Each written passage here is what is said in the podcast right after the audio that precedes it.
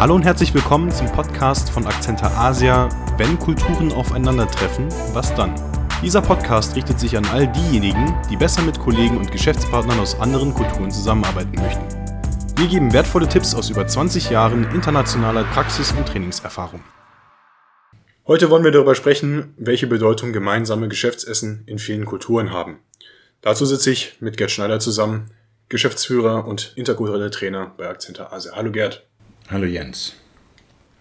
Ja, Gerd, jede Kultur hat seine eigenen Speisen, seine eigenen Getränke und eben auch seine eigenen Sitten. Und das kann für uns, für unseren Geschmack in vielen Fällen sehr gewöhnungsbedürftig sein. Ähm, außerdem haben Geschäftsessen in jeder Kultur eine andere Bedeutung. Ähm, beispielsweise in vielen westlichen Kulturen werden Geschäftsessen eher als Extras gesehen um mit Geschäftspartnern oder mit Kollegen in einer anderen Umgebung über geschäftliche Dinge zu sprechen, ähm, weswegen sie auch für uns Geschäftsessen heißen. Gerd, jetzt die Frage an dich, gibt es oder haben Geschäftsessen in anderen Kulturen die gleiche oder eine ähnliche Bedeutung? Es gibt viele Kenner anderer Kulturen, die davor warnen, diese europäische Praxis des Essengehens auch in anderen Kulturbereichen umzusetzen. Das gilt gerade auch für die Zukunftsmärkte, die jetzt auf uns zukommen. China, Brasilien, Indien, Japan, Indonesien auch ein großes Land für die Zukunft, aber auch in äh, einigen südeuropäischen Ländern, zum Beispiel Italien, Spanien. Wenn wir in unserer Kultur abends oder auch beim Mittagessen primär über geschäftliche Dinge sprechen, äh, sprechen wir eigentlich nur am Rande ein wenig über andere Themen, also auch mal was Privates. In sogenannten beziehungsorientierten Businesskulturen sieht das allerdings ganz anders aus. Die Essen in diesen Kulturen haben eine gänzlich andere Bedeutung. Äh, sie dienen also in erster Linie dazu, so wichtige persönliche Beziehungen, also die Beziehungsebene zwischen zwei Geschäftspartnern oder auch Kollegen aufzubauen. Und zwar sollte das nicht erst im Laufe der längeren Zusammenarbeit über Jahre erfolgen, sondern eigentlich gleich zu Beginn einer Zusammenarbeit oder auch schon vorher, damit überhaupt Geschäfte zustande kommen. In den meisten Kulturen ist das nämlich die Basis dafür, ob Geschäfte und Projekte überhaupt zustande kommen oder ob eine Zusammenarbeit danach halbwegs rund läuft und nicht permanent Sand im Getriebe ist. Viele Unternehmen stellen das eigentlich erst fest nach ein, zwei Jahren, dass Sand im Getriebe ist, weil viele Geschäftspartner im Ausland einem das nicht wirklich zeigen. Diese Frustration kennen mittlerweile sehr viele Mitarbeiter im internationalen Geschäft. Wenn eine persönliche Beziehung also nicht aufgebaut wird oder es nicht passt, fehlt das persönliche Vertrauen zwischen den Geschäftspartnern. Äh, Gerd, wie, ich versuche gerade zu verstehen, wie das Vertrauen fehlen kann. Ich meine, ich bin ja letztlich zuverlässig und ich meine, darauf können sich meine Partner auch verlassen, dass ich zuverlässig bin und mir dementsprechend vertrauen. Das ist das Vertrauen, das wir aus unserer Sicht definieren. Dafür wollen ja auch viele mit uns Geschäfte machen. Aber hier geht es nicht um das sachlich-faktische Vertrauen, so wie wir es sehen, sondern um das persönliche Vertrauen, also zwischen zwei Menschen.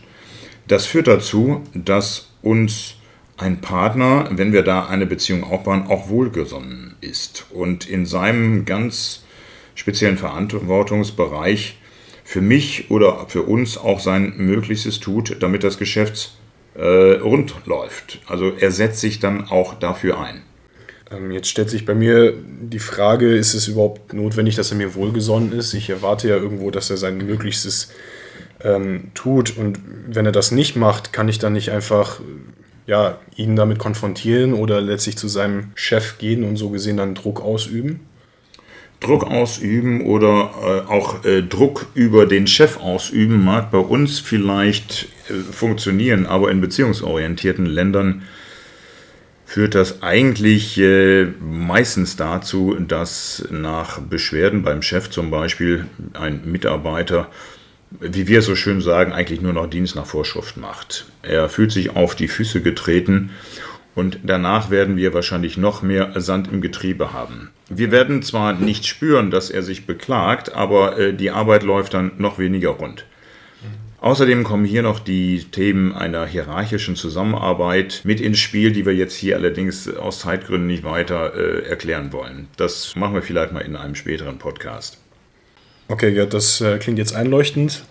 Jetzt stelle ich mir gerade vor, ich sitze bei einem Geschäftsessen und ja, ich soll jetzt nicht über das Geschäftliche reden. Dann fällt mir jetzt ein, ich könnte vielleicht über das Wetter reden, aber zwei Stunden lang über das Wetter reden möchte ich vielleicht jetzt auch nicht.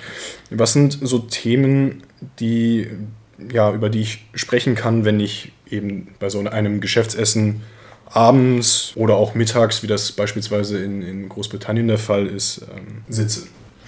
Äh, ganz typisch für uns in den westlichen Ländern ist natürlich die sachliche Zusammenarbeit und da fällt uns meistens auch nicht viel ein, worüber wir reden können, wenn es dann nicht das Geschäft ist. Ähm, nur haben wir aber die Situation, dass wir abends möglichst nicht übers Geschäft reden und da haben wir natürlich diese Standardthemen Anreise, Hotel, wie war der Flug. Man sollte so ein paar Dinge über das Land kennen, das man gerade besucht und das auch zum Besten geben, lobend natürlicherweise. Äh, man sollte auch einige Dinge über das Unternehmen wissen. Sport und Hobbys äh, oder in meisten Ländern äh, redet man auch sehr, sehr stark über Familie, Privates, aber auf unbedingt sollte man im Positiven bleiben und sich nicht beklagen. Okay, das, da höre ich raus, da gibt es wahrscheinlich auch Themen, über die ich jetzt nicht sprechen kann. Welche wären das?